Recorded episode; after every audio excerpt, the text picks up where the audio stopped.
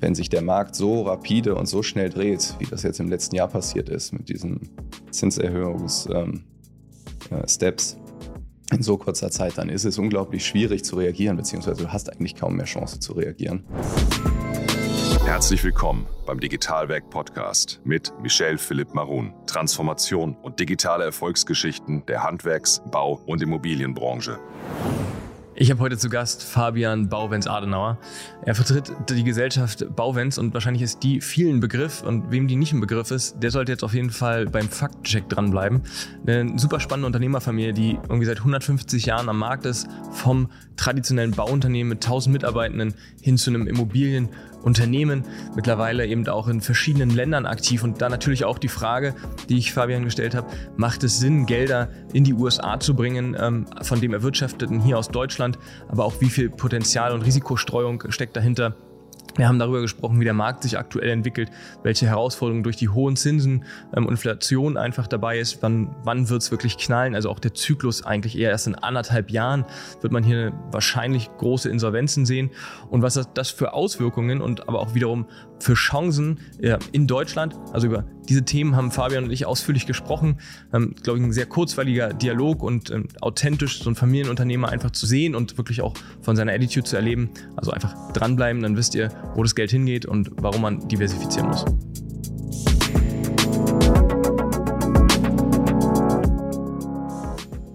Ich freue mich, dich heute hier zu haben. Wir haben das ja super miteinander verbinden können, lieber Fabian, dass wir heute mal über Digitalisierung, Transformation bei euch sprechen.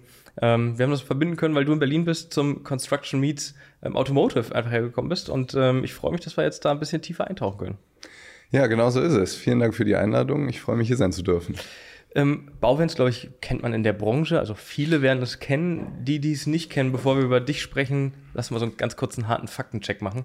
Ähm, seit wann gibt es einen Bauwens? Und äh, sag mal so drei Schwerpunkte, die euch äh, im, im, Alltag umtreiben. Ja, Bauwens ist äh, ein äh, familiengeführtes äh, Immobilienunternehmen. Wir sind dieses Jahr 150 Jahre alt geworden, also Gründungsjahr 1873. Uns äh, verbindet eine Menge Tradition. Mhm ursprünglich mal gegründet als klassisches Bauunternehmen mit allem, was dazugehört. Also richtig und mit gewerblichen Mitarbeitern, Maurern, Meister und so weiter? Genau, okay. gewerbliche Mitarbeiter, ja. Maschinenparks, äh, Baggerkränen, Stahl, eigener Stahlbau. Das alles gibt es heutzutage äh, leider nicht mehr. Mhm.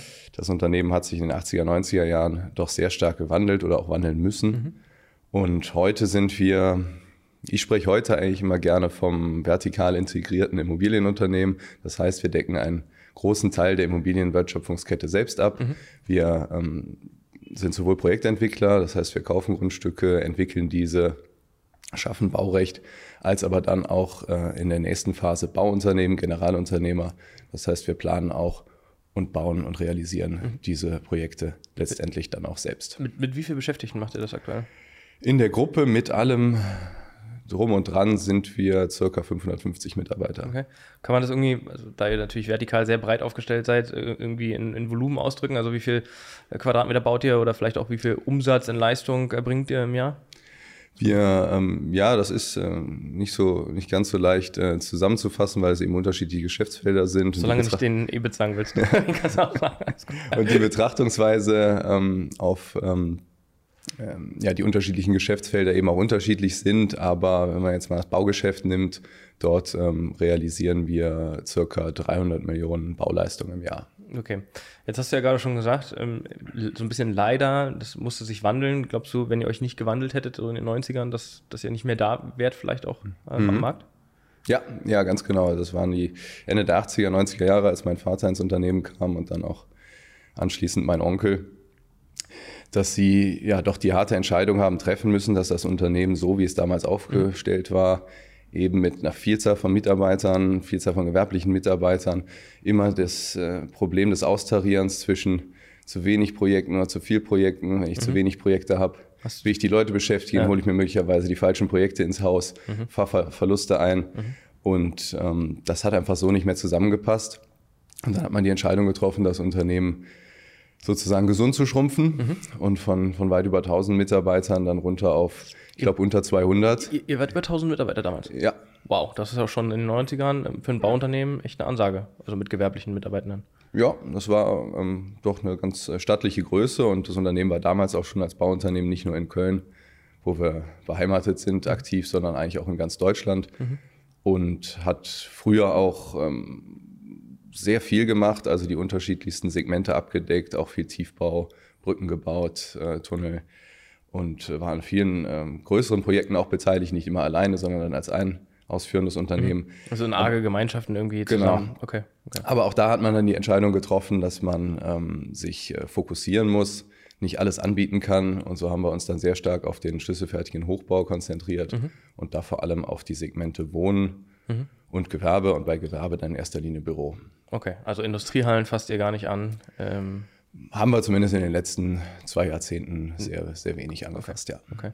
Ähm, wie, wie ist die Kultur dann ähm, gewesen, vielleicht aus Erzählungen? Du kennst das aus Erzählungen, du bist ja auch noch gar nicht so lange im Unternehmen und du bist auch die jüngste Generation. Aber wie war das so, wenn, wenn du dir die Geschichte, ich finde das ja super spannend, äh, anhörst so, und daraus Learnings auch mitnimmt für die heutige Zeit, wenn damals irgendwie von 1000 Leuten auf einmal ein Fünftel da irgendwie geht, äh, ein Fünftel bleibt, sorry, das mhm. ist ja schon, schon auch eine Ansage. Ja, also es ist schon ein spannender Werdegang und ich sagte es ja eingangs mit 150 Jahre. Das äh, ist ein Meilenstein, das äh, erleben nicht so viele Unternehmen.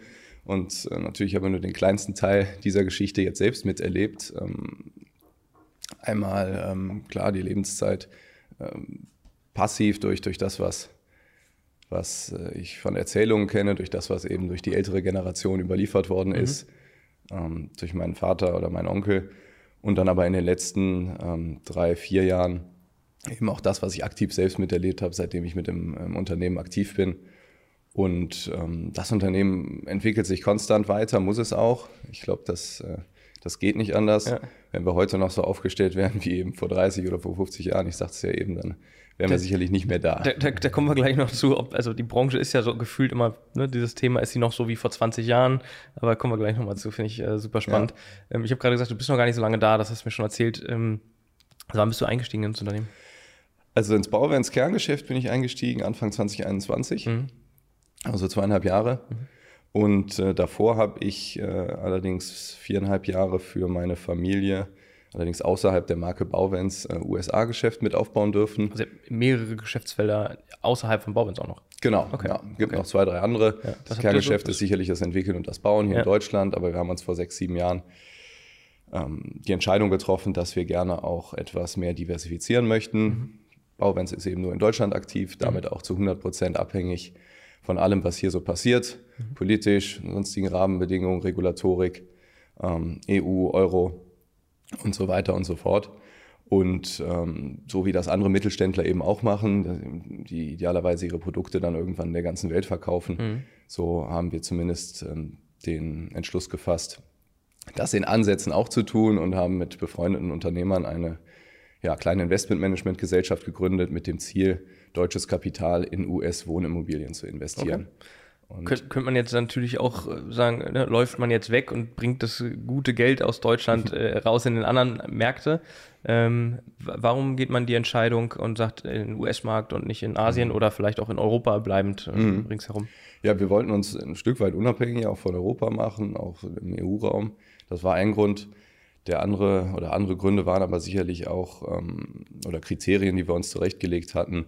Äh, sicherer Rechtsraum, eine stabile Währung. Mhm ähm, ja, dynamisches äh, Wirtschaftswachstum, demografisches Wachstum. Also ihr habt euch KPIs definiert und gesagt, pass mal auf, an denen genau. müssen wir irgendwie schauen, dass wir da ähm, das, das, das Land auswählen oder den Kontinent auch. Genau, okay. und gesagt haben, das sind einfach Kriterien, die müssen passen, die ähm, geben uns ein gutes Gefühl, dort zu investieren und dann möglicherweise eben auch unseren Mitinvestoren ein gutes Gefühl. Und dann kommt man sehr schnell auf die USA mhm. als ja doch noch bedeutende Wirtschaftsmacht oder die bedeutendste ja. Wirtschaftsmacht mit einem positiven demografischen Wachstum, was, glaube ich, kaum ein, ein westlich entwickeltes Land mehr, ähm, mehr hat.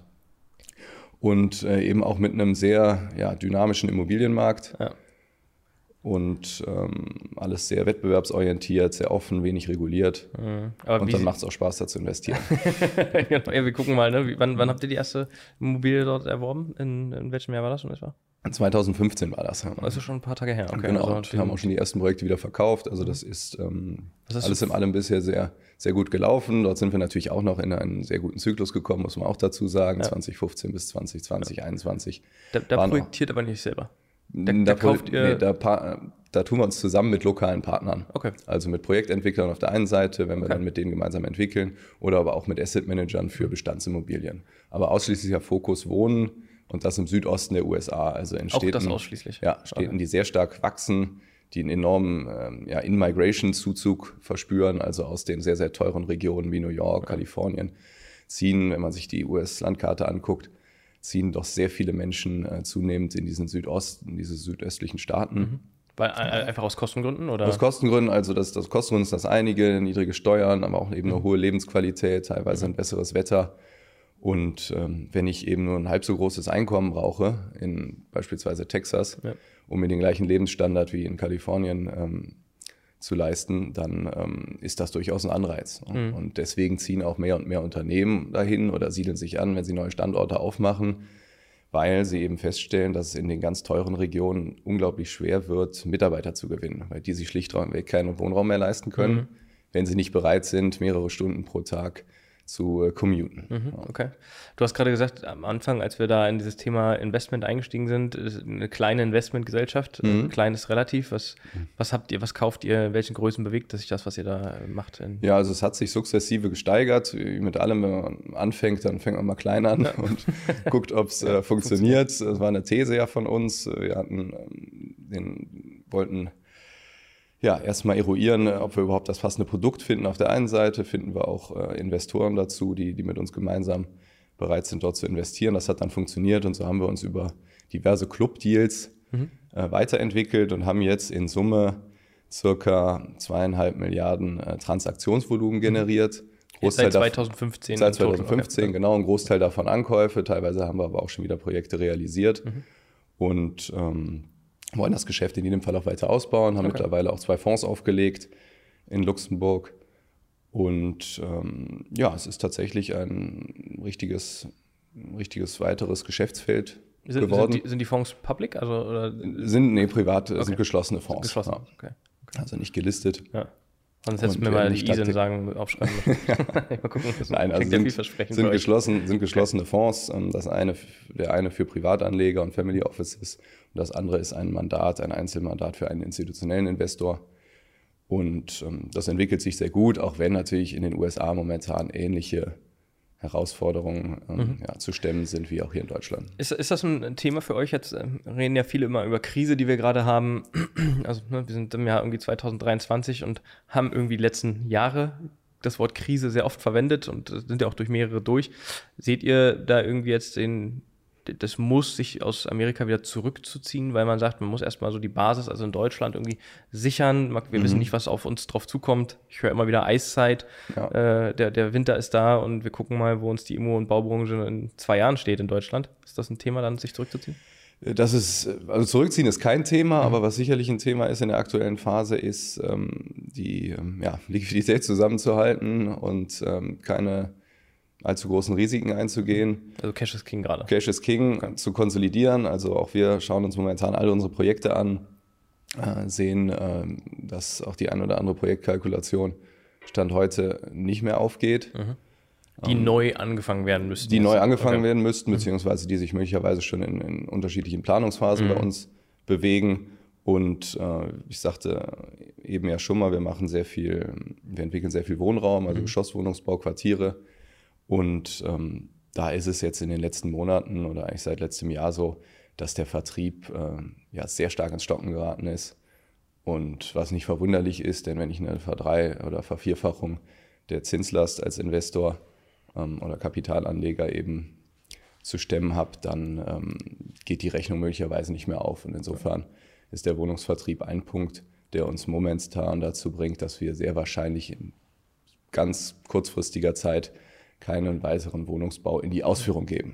Also wir planen sicherlich zu Ende und äh, müssen jetzt mal schauen, was sich vielleicht auch noch politisch und regulatorisch an Rahmenbedingungen ändert, die es möglicherweise ja, wieder leichter machen zu investieren und letztendlich auch für den Wohnungskäufer ähm, eine Basis darstellen, ja, Wohnraum zu erwerben und den entsprechenden Kapitaldienst auch leisten zu können. Ja. Das ist ja jetzt natürlich eine super Herausforderung. Ne? Wie viel Mitspracherecht habt ihr in der ja, Lokalpolitik, aber vielleicht auch in der äh, doch überregionalen Politik, um da die Stimme laut zu machen und zu sagen, wir können es mhm. uns schlicht nicht leisten, weil natürlich Gegenfrage oder These wäre ja, hat man nicht in den letzten Jahrzehnten mhm. gut verdient und müsste jetzt mit was subventionieren ja. als, als Unternehmen? Ja, das ist eine gute Frage. Also vielleicht hinten angefangen. Ähm, klar, der letzte Zyklus, 10, 11 Jahre, ähm, lief sehr gut. Ist auch im Prinzip der Zyklus, in dem äh, ich ähm, jetzt gearbeitet habe. Das heißt, ich kenne kenn eigentlich noch, noch, noch keinen beruflich zumindest. Ja. Ähm, natürlich hat man die Krisen davor schon, schon miterlebt, war aber noch nicht im, im Beruf und in der Verantwortung. Kenne also bisher keine andere Zeit und ähm, ja, die Zeit war sicherlich gut für, für die Immobilienbranche. Das ähm, will ich gar nicht abstreiten. Aber auf der anderen Seite, ähm, wenn sich der Markt so rapide und so schnell dreht, wie das jetzt im letzten Jahr passiert ist mit diesen Zinserhöhungssteps mhm. ähm, in so kurzer Zeit, dann ist es unglaublich schwierig zu reagieren, beziehungsweise du hast eigentlich kaum mehr Chance mhm. zu reagieren. Mhm. Und ähm, das, das macht es jetzt so hart. Jetzt würde ich uns als Unternehmen so einstufen, von unserer ganzen Mentalität her und Herangehensweise, dass wir doch äh, immer eher konservativ waren, was äh, auch sicherlich auch dazu geführt hat, dass wir das eine oder andere Projekt in den letzten Jahren nicht gemacht haben oder schlichtweg nicht den Zuschlag bekommen haben. Mhm. Aber ähm, ja, auf der anderen Seite ähm, waren wir auch immer froh, wenn wir Risiko aus dem Unternehmen nehmen konnten, sprich ein Projekt vielleicht auch mal frühzeitig veräußern konnten und uns damit einen sicheren ähm, Exit ähm, ermöglicht haben. Und ähm, nichtsdestotrotz äh, gibt es eben heute Projekte, selbst wenn man sie ähm, noch gut oder relativ günstig eingekauft hat, die Grundstücke, die sich jetzt nicht mehr rechnen. Denn wir haben zumindest auf der Gewerbeseite ähm, im Bürosegment sicherlich einen Bewertungseinbruch von 20, 30 Prozent. Mhm. Und ähm, ja, die Marge steckt äh, in keinem Projekt. Wo, wo, wobei ich immer vom Markt höre, wir haben so einen Riesenbedarf jetzt einmal an Büroflächen und alle machen mhm. nicht mehr Wohnen, sondern jetzt Büro slash Logistik. Logistik kann ich mir durchaus äh, mhm. vorstellen. Mir fehlt so ein bisschen die Fantasie zu sagen, es ist gerade ein großer Bedarf in Büroflächen äh, und wir bauen jetzt alle Bürogebäude. Mhm. Ja, da wäre ich auch vorsichtig. Also ich glaube, Büro steht ähm, vor großen Herausforderungen. Zum einen das eben angesprochene Zinsumfeld. Mhm. Ähm, dann äh, sicherlich das Thema Homeoffice, was überall dem schwebt, wo sich noch nicht so ganz rauskristallisiert hat, wo das denn mal hinläuft. Mhm. gibt ja die unterschiedlichsten Strömungen. Ähm, auch wenn man in die USA guckt, ähm, wo, von wo aus ja vieles herkommt, ist das nicht so ganz eindeutig. Dort versuchen gerade viele große Unternehmen, die Mitarbeiter wieder ins Büro zurückzuholen. Insbesondere auch Tech-Unternehmen, mhm. also digitale Unternehmen, mhm. was man vielleicht nicht direkt ähm, hätte vermuten können. Aber das ist sicherlich eine Komponente, die für weitere Unsicherheit im Büromarkt sorgt. Das andere ist das Thema ESG, möglicherweise auch übersteigerte ESG-Anforderungen meiner Meinung mhm. nach. Und, ähm, die, die für euch auch einfach nicht haltbar sind und kalkulierbar sind? Ja, also wir versuchen sie zu greifen jetzt sukzessive und der Markt entwickelt sich dahin. Das ist das, was der, das hat die EU ja ganz geschickt gemacht, das ganze Thema EU-Taxonomie, also über den Kapitalmarkt in, in die Branche bringen, dann ähm, zwingt das letztendlich jeden Player da auch irgendwie ja. mitzuspielen. Ja. Ist ja in gewisser Weise auch richtig und, und, ein hehres Ziel, aber man muss eben immer noch gucken, dass das Ganze auch wirtschaftlich bleibt. Mhm. Und gerade in Zeiten, wo so ein enormer Druck auf die Bewertung eh schon kommt von mhm. oben, eben aufgrund dieses äh, rapide geänderten Zinsumfelds, ähm, muss ich eigentlich alles tun, um die Kosten wieder in den Griff zu bekommen, die ja in den letzten Jahren auch immer weiter gestiegen sind. Das mhm. darf man nicht vergessen. War in den meisten Fällen nicht so schlimm, weil die Exit-Preise weiter gewachsen sind. Ja, aber die haben jetzt ein Ende. Das es hat jetzt ein Ende erreicht, nicht ja. nur ein Ende, sondern es äh, geht bergab. Ja. Das heißt also wirklich, ihr habt Grundstücke auch akquiriert, äh, die, die habt ihr ja ne, in der Vergangenheit Grundstücke akquiriert, die liegen jetzt, ich sag mal, brach rum und werden im Zweifel auch, ja, vorsichtig gesagt, nicht mehr angefasst, bis auf weiteres. Ja, Gott sei Dank sind wir, was die meisten unserer Projekte angeht, an dem Punkt nicht. Viele sind im Bau mhm. und die werden wir auch zu Ende realisieren. Weil die Zinsen alles festgeschrieben, verhandelbar. Ja, genau. Und es, wenn ein Projekt einmal läuft, dann, dann, musst du auch weitermachen. Teilweise haben wir da aber auch Mietverträge abgeschlossen, haben mhm. Projekte im Forward veräußert, okay. Ähm, was uns jetzt ähm, sehr gut durch die nächste Zeit trägt. Und ähm, zum anderen haben wir Wohnungsbauprojekte, die aber teilweise auch noch in frühen Phasen sind, also in Planungsphasen, wo erstmal zu Ende geplant werden mhm. muss, wo uns möglicherweise die Zeit auch wieder ein bisschen in die Karten spielt möglicherweise regulatorische Änderungen, die herbeigeführt werden. Und ähm, da muss man die Situation eben dann bewerten, wenn es soweit ist. Mhm. Aber wir haben nirgendwo Grundstücke oder gar angefangene Baustellen, wo wir es nicht weiterbauen. Mhm. Gleichzeitig müssen wir auch unser GU-Geschäft am Leben halten. Die momentan sehr gut ausgelastet ist. Allerdings auch da, man hat ja immer die, die Vorlaufzeit im, im GU-Geschäft sicherlich von zwei, drei Jahren bei der Projektentwicklung, wenn man mit Baurechtschaffung und so weiter kalkuliert, äh, sicherlich auch sechs, sieben Jahre. Mhm. Insofern muss man schon sehr für die Zukunft denken, für die Jahre 26 fortfolgende. Ist, genau, ist, ist, ist das noch, noch dazwischen? Also du hast gerade gesprochen davon, das GU-Geschäft ist gut ausgelastet. Noch? Frage, Ausrufezeichen?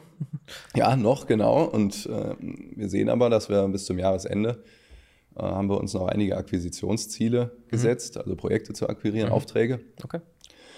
Wo es momentan äh, ganz gut aussieht, mhm. aber ähm, das glaube ich natürlich erst, wenn, wenn die Tinte trocken, trocken ist unterm okay. Vertrag. Ja. Wenn wir das schaffen bis zum Jahresende, dann sollte uns das sehr stabil, mhm. was das Geschäftsfeld angeht, durch die nächsten zwei Jahre tragen.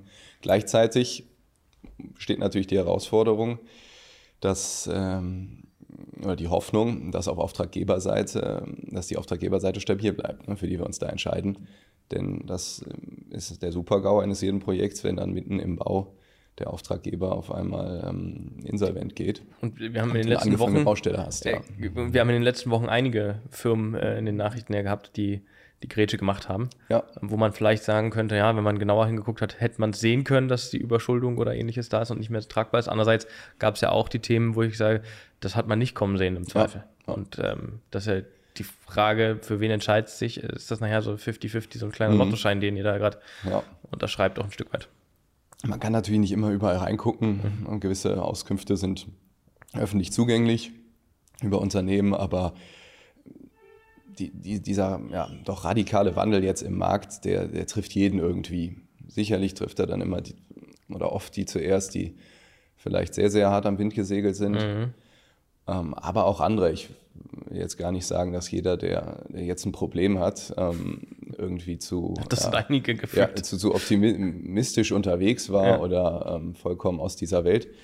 Aber ähm, es, es, war klar, dass die Lage wird sich irgendwann mal ändern. Auch dieser negativ äh, oder nahezu null äh, Zinszyklus wird irgendwann mal ein Ende haben. Mhm. Dass es so schnell passiert und dann in so kurzer Zeit diese, diese mhm. Anpassungen mhm. erfolgen, das war sicherlich nicht absehbar. Und auch wann es losgeht, sicherlich nicht absehbar. Und deswegen gilt es jetzt eigentlich für alle zu, zu konsolidieren, zu gucken, was habe ich für aktuelle Herausforderungen, wie kriege ich die, kriege ich die gelöst ein großes Thema ist ja, und ich denke, das ist, ähm, betrifft die meisten Unternehmen, wirklich Liquidität, sprich, die Branche hängt sehr stark am Leverage. Alle Projekte sind eigentlich fremdfinanziert oder so gut wie alle Projekte gibt ja. Ausnahmen. Und ähm, darüber kommt natürlich der erste Druck rein. Wenn ja. jetzt Refinanzierungen anstehen, ich habe eine neue Bewertung, 20, 30 Prozent Abschlag, dann möchte der Finanzierungspartner in der Regel mindestens mal dieses Delta als EK nachgewiesen ja. haben. Und dann kann ich das entweder legen und als Projektentwickler bin ich dazu möglicherweise auch bei ein, zwei Projekten in der Lage. Aber wenn ich 20 Projekte habe, dann fällt das dann schon ein bisschen schwieriger. Wird das ja. zunehmend schwieriger, ja. ja. Schier unmöglich eigentlich. Bleibt das vielleicht dann jetzt an der Stelle Zeit für eben andere Aktivitäten? Ich glaube, ihr habt mit äh, einer Uni eine, eine enge Kooperation äh, gehabt. Da erwischst du mich jetzt gerade auf dem falschen Fuß. ich, dachte, ich dachte, ihr hattet mal mit der ähm, Code University irgendwie zu tun und äh, habt da Aktivitäten gestartet. Hey, da weiß ich jetzt gar nichts drüber, sorry. Okay. Nee, ich hätte sein können. Okay, dann bleibt die Zeit, dann bleibt die Zeit für, für welche Aktivitäten. Also das heißt, das Kapitalmarktgeschäft ist schwierig, herausfordernd. Ähm, und jetzt müssen wir gucken, irgendwo, wo ist vielleicht auch der, ja, der nächste Bereich, in dem man irgendwie investieren mhm. kann, um langfristig neue Services, Geschäftsmodelle zu entwickeln, die fernab vielleicht auch von dem sind, was man heute und in den letzten 150 Jahren gemacht hat. Ja, also ähm, beschäftigen uns natürlich auch mit. Ähm, aus so einer Krisen oder der aktuellen Marktsituation heraus ist das natürlich nicht so ganz einfach, den Kopf frei zu machen und zu denken, äh, wo, wo, tun sich neue Opportunitäten auf, wenn man auf der anderen Seite eben eine Menge Hausaufgaben äh, bei aktuellen Projekten und Themen vor der Brust hat und äh, möglicherweise dafür auch den, den, Kopf frei haben muss und auch das, die nötige Liquidität. Aber wir wollen uns natürlich weiterentwickeln. Wir hatten schon vor ein, zwei Jahren mal die Idee, uns noch mehr Richtung Kapitalmarkt hinzuentwickeln, also möglicherweise eine auch in Deutschland, äh, ähnlich wie wir es in den USA gemacht haben, aber dann hier in Deutschland vielleicht nochmal etwas ähm, größer, eine Gesellschaft äh, zu gründen, mit der wir auch ähm, Kapital von Drittinvestoren mhm. in Büroimmobilien investieren können. Ich sagte es eingangs, wir decken schon einen Großteil der Wertschöpfungskette ab, wir entwickeln, planen, bauen Ähm, für uns selbst, also für den eigenen Bestand, betreiben wir auch Immobilien. Das ist mhm. natürlich im kleineren Umfang. Aber warum sollten wir das nicht auch für Dritte machen können? Das ist so eine Idee, die, die uns umtreibt. Mhm. Momentan natürlich schwierig, weil auch, auch die Gelder bei Investoren natürlich momentan ähm, nicht mehr so locker sitzen. Mhm. Aber das Geld ist ja da, also rein theoretisch. Theoretisch ist das Geld da, aber es gibt natürlich momentan auch wieder extrem attraktive Alternativanlagen, Opportunitätskosten für, mhm. für institutionelle Investoren, mhm. die höheren Zinsen. Ähm, ist, ist, das gleichzeitig aber auch vielleicht eine Hemmnis, um, nehmen wir mal den Startup-Bereich, um mhm. Innovationen gerade einfach nicht fördern zu können und sich nicht weiterzuentwickeln? Ja, sicherlich. Also ich glaube, Krise ist immer eine Phase, wo man ähm, ja, sich ähm, vielleicht eher spitzer macht als breiter mhm. und ähm, guckt, dass man die aktuellen Probleme gelöst kriegt. Und wenn man das geschafft hat, hat man den Kopf vielleicht auch wieder frei für neue Dinge. Nichtsdestotrotz kann man natürlich nicht alles ausblenden. Und ähm, wir hoffen, dass wir auch ja, in, im Laufe des nächsten Jahres auch wieder den mehr Kopf für, für neue Dinge haben, für mhm. Innovation, für mhm. Digitalisierung. Wir haben da ja auch in den letzten Jahren oder in den letzten sechs, sieben Jahren im Unternehmen auch doch das eine oder andere angeschoben. Und das wollen wir natürlich auch fortführen. Ja. An dieser Stelle für euch noch ein Hinweis. Unser heutiger Partner Holzim hat eine, wie ich finde, großartige Veranstaltung ins Leben gerufen. Auf dem Forum Bau 2023 kommen am 14. November die Glücksköpfe aus Wirtschaft, Wissenschaft, Politik und Verbände zusammen. In der Zeche Zollverein in Essen geht es um nichts weniger als die Zukunft unserer Branche um das zirkuläre, digitale und klimaneutrale Bauen. Abonniere jetzt unseren Newsletter und du bekommst am 25.10. eine E-Mail mit einem 50% Rabattcode für dein Ticket. Egal ob du vor Ort bist oder online teilnehmen wirst, du gestaltest die Bauwirtschaft von morgen mit. Also, jetzt abonnieren und Tickets sichern.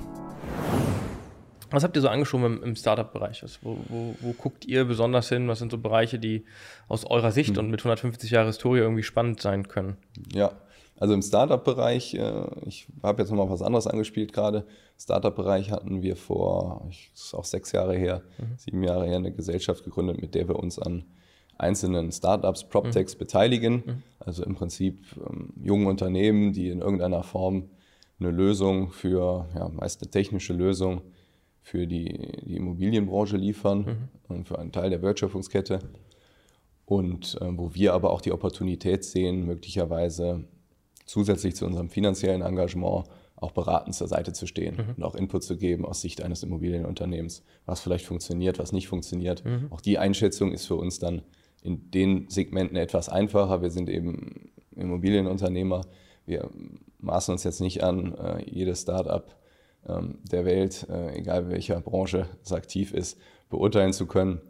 Aber in dem Segment, in dem wir, wir zu Hause sind, glauben wir schon, dass wir da ähm, ja, eine valide Aussage zu treffen können zu mhm. vielem. Und mhm. ähm, das war das eine, was wir gemacht haben. Und äh, das andere ist natürlich im Unternehmen selbst ähm, digitalisiert, schlankere Prozesse eingeführt. Mhm. Wir haben vor vielen Jahren, das ist jetzt schon eine ganze Weile her, aber prägt uns natürlich nach wie vor, das, das Thema Lean Construction eingeführt bei uns im Unternehmen. Was heißt denn das nachher? Also Lean Construction ist ja auch, ja. ich sag mal, neben BIM ein sehr stark verwendeter mhm. Begriff. Was, was ja. heißt denn das für euch, Lean? Ja, Lean heißt äh, für uns äh, eigentlich, wenn man es jetzt mal direkt übersetzt, ja auch Lean schlank, ne? also schlanke ja. Prozesse. Das heißt, oder erstmal auch klare Prozesse. Baustelle ist ja oft auch durcheinander, zumindest mal für den Außenstehenden und war möglicherweise auch vor, vor 10 oder 20 Jahren bei uns im, im Unternehmen so. Und äh, durch dieses Lean Management und ähm, die äh, dazugehörige Prozesslandkarte haben wir im Prinzip den, den Bauablaufprozess für uns definiert, wie er im äh, Ideal soll äh, zu laufen hat, mhm. haben dadurch eine ganz andere Transparenz geschaffen im Unternehmen, mhm. also auch nach oben hin, Richtung Controlling, Richtung äh, ähm, ja, Führungsebene, mhm. Geschäftsführung, also auch an die Menschen, die jetzt nicht jeden Tag auf der Baustelle sind und mhm. deswegen auch ähm, nicht den direkten Einblick haben, wo jede Baustelle mhm. steht. Also du lässt und, ja auch schon, du hast, einen, hast du einen Überblick ähm, dadurch Doch, bekommen? wir haben dadurch einen sehr guten Überblick ja, bekommen. Okay. Wir, ähm, wo Projekte stehen, genau, wo Status. die Projekte stehen, mhm. ähm, ob man im, im, Takt ist, ob man mhm. nicht im Takt ist, was der Grund dafür ist, ob es ein mhm. Problem mit einem nächsten äh, Meilenstein gibt oder mhm. ob man es wieder einholen kann. Gibt natürlich immer auch Puffer und ähm, das ermöglicht ähm, ja auch eine ganz andere Unternehmensführung mhm. und äh, versetzt dich dann in die Lage, sich auf die Projekte zu konzentrieren, wo du tatsächlich was machen musst, weil es ein Problem gibt. Mhm. und ähm, weißt auf der anderen Seite, na gut, dass 80, 90 Prozent sicher laufen und ähm, kannst dich auch darauf verlassen. Ja, und das okay. äh, ist, ist, denke ich, schon ein gutes Gefühl. Und ähm, das versuchen wir auch weiterzuentwickeln. Gleichzeitig reduzierst du damit natürlich auch Fehler und ähm, kannst, kannst Baustellen eigentlich viel, viel planbarer machen. Mhm, mhm. Und das wird mittlerweile auch super angenommen im Unternehmen.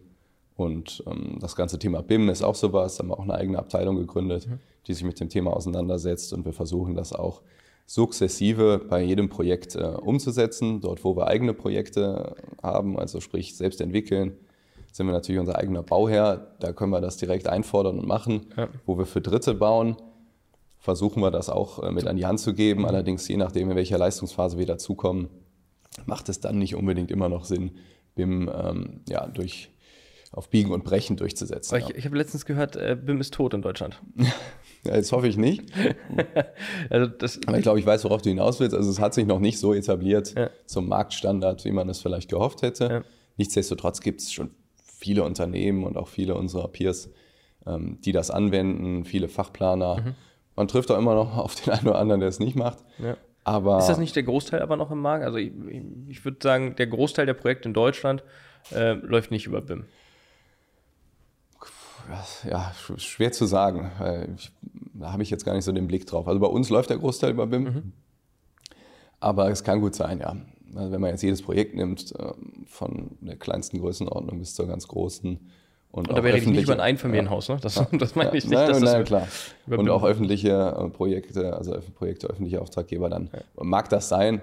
Aber ich hätte jetzt mal geschätzt, dass es ähm, doch mindestens 40, 50 Prozent sind. Aber okay, wir gucken mal, wir gucken mal nicht schon her. Ich weiß es auch nicht, aber das ist spannend. Äh, da da gibt es bestimmt eine Erhebung zu, ja. äh, was, die, was die genaue Zahl dann dazu ist zu BIM. Ähm, glaubst du, dass, dass, wir stehen uns selber im Weg, warum BIM eben nicht in Deutschland funktioniert und wieder in, doch in anderen Ländern ja ein ganzes Stück weiter auch ist? Ähm, ob wir in die Nordics gucken, wo auch der Digitalisierungsgrad eben mhm. gesellschaftliches Thema ja auch stark in Deutschland ist, äh, nicht so anerkannt ist hier ja, das kann ich jetzt beim BIM gar nicht so im Einzelnen beurteilen. Ich glaube, wo wir uns in Deutschland ähm, oft selbst mit dem Weg stehen, ist, ähm, ist schon bei vielen Digitalisierungsthemen. Äh, oft ähm, kommt für uns immer die, die Regulatorik zuerst, äh, Datenschutz oder, oder andere Dinge. Während andere Länder, du hast sie gerade angesprochen, aber nehmen wir auch die USA, da etwas ja, unternehmerischer getrieben sind, Dinge erstmal ausprobieren, mal anfangen fangen wir erstmal an und zu gucken, wie können wir es eigentlich einschränken oder verbieten. Stichwort KI. Mhm. Wird jetzt schon wieder überlegt, wie, ähm, klar, es gibt äh, auch da Herausforderungen, möglicherweise Gefahren, denen man umgehen muss, aber hier wird immer zuerst drüber nachgedacht, wie kann ich das verhindern, eindämmen, einschränken, während andere erstmal machen und loslegen und die Chance sehen. Und sehen wir immer etwas mehr das Risiko. Ich glaube, das etwas mehr in die eine Richtung, äh, das Pendel in die eine Richtung zu bewegen, würde würde uns gut tun in Deutschland. Ja, mhm. ja das glaube ich auch. Ja. Wenn, du, wenn du dir jetzt anguckst, so die nächsten, du hast auch schon so ein bisschen in die Richtung geschielt vorhin, ähm, die Zukunft der, der deutschen Bau- und Immobilienwirtschaft, Riesenmarkt auch natürlich mhm. ist. Wo, wo, hast du die großen Bedenken? Wo siehst du? Und da meine ich nicht, du bist Bedenkenträger, sondern mhm. wo aus der Historie, und ich glaube, du hast ja einen sehr starken ein sehr starkes Backbone im Sinne mhm. von, ähm, deine Family hat einfach schon auch viele Krisen mhm. in den letzten Jahrzehnten, Jahrhundert ja. äh, mitgemacht. Ja. Wo, wo, guckt ihr drauf und du heute sagst, das ist schwierig? Ja, also das hilft natürlich, dass man ähm, ja, noch, noch zwei Generationen auch im Unternehmen hat und ähm, das eine gewisse Stabilität bringt, sowohl innen als auch möglicherweise nach außen oder mit dem Blick von außen auf das Unternehmen, was andere Stakeholder angeht. Und ähm, da tauschen wir uns viel aus. Gleichzeitig ist jede Krise auch immer etwas anders und, und alle sagen es auch jetzt, die Krise ist anders als, als die, die letzte große.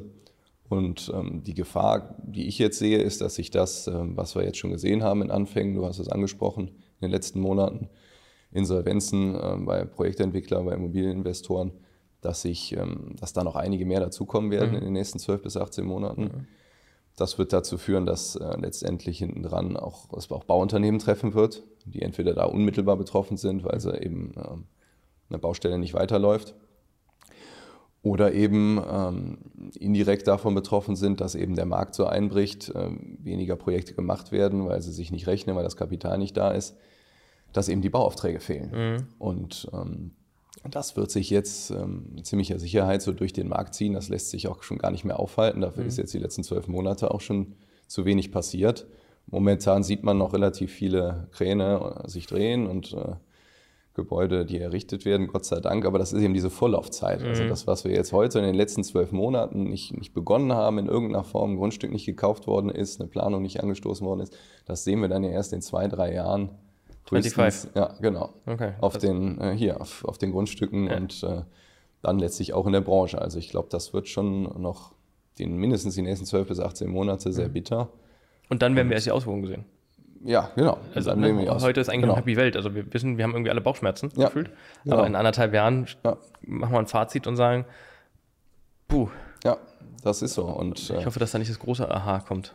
Ja, möglicherweise. Also ich habe jetzt die Hoffnung, dass sich zumindest ähm, diese Zinsbildung ähm, mhm. einem Plateau nähert, mhm.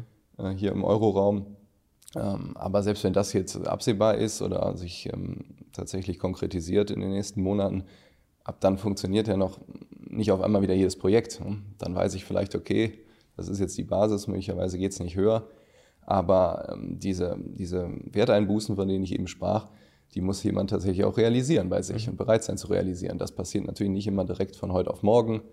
Äh, man versucht das so lange wie möglich rauszuziehen, möglicherweise Projekte zu retten, alles verständlich. Mhm. Aber ähm, um wieder neue Projekte anzuschieben, muss ich eben auch mit neuem Pricing ran. Und dann müssen irgendwie die Grundstückspreise runter ja. und es muss, müssen auch irgendwie die Baukosten wieder runterkommen. Ja. Wo ich Hoffnung habe, dass das jetzt kommt, äh, das sehen wir in Ansätzen, dass doch der Druck da etwas aus dem Markt auch geht und ähm, auf der anderen Seite aber sicherlich nicht in dem Maße runtergeht, wie, es hochgegangen ist in, in den letzten, letzten Jahren ja, extrem hochgegangen ja. ist. Das muss man auch wissen.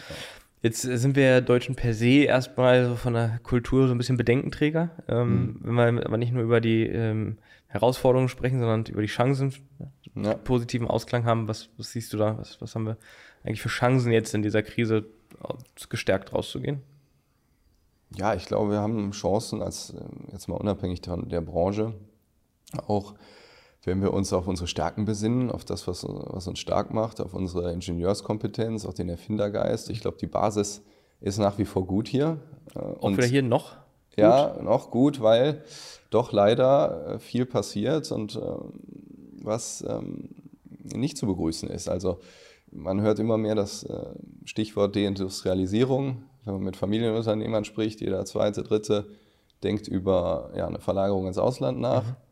Deswegen habe ich vorhin natürlich auch ja. Äh, klar hinterfragt bei euch, ne? Genau. Kapital in den amerikanischen Markt reinbringen. Ja, jeder, ich glaube, jeder, ich glaube 20 Prozent, 25 Prozent denkt mindestens jede Woche einmal über einen Verkauf ihres Unternehmens mhm. nach. Und äh, ja, wenn sich dann Produktionskapazitäten ins Ausland verschieben und die da einmal sind, dann kommen die nicht wieder. Mhm. Und das kriegen wir dann zu spüren. Stichwort hohe Energiekosten, hohe Steuern, ähm, möglicherweise kein allzu gutes, attraktives Umfeld für Start-up-Gründer. Äh, mhm. Das sind alles so Dinge, da kann man eigentlich anpacken und ähm, das Land auch wieder auf den richtigen Pfad bringen. Aber dazu muss man bereit sein. Mhm. Und da scheint mir manchmal der politische Wille hier im Land zu fehlen mhm. und äh, die falschen Dinge im Vordergrund zu stehen. Wir beschäftigen uns zu sehr mit uns selbst und ähm, ja, andere und andere Länder laufen uns den Rang ab. Und die gut qualifizierten, also pauschalieren ist immer schwer, aber die sehr gut qualifizierten Leute nimmst, die gehen äh, eher ins Ausland. Mhm. Mhm. Ich glaube ja immer, aus jeder Krise geht was Gestärktes hervor. Also mhm. ich, so ein bisschen Hoffnung so, schwingt da auch einfach mit, ne? ohne ich bin aber bei den ja. Themen, die du gerade irgendwie angeschnitten hast, irgendwie auch total dabei. Das ist leider immer so dieser negative Touch, den man sagt. Aber auch bei dir hört man so ein Stück weit so, eine Hoffnung ist ja noch da, weil ja. ich glaube eben auch, dass wir eigentlich sehr, sehr gut, und das, nee, das eigentlich streiche ich, das mhm. sehr gut bauen können. Ja. Ähm, wir können gute Autos bauen. Ich glaube, wir lassen uns da immer oft, und wir versuchen ja sehr viel von der Autoindustrie zu lernen, mhm. in der Bauindustrie. Ja.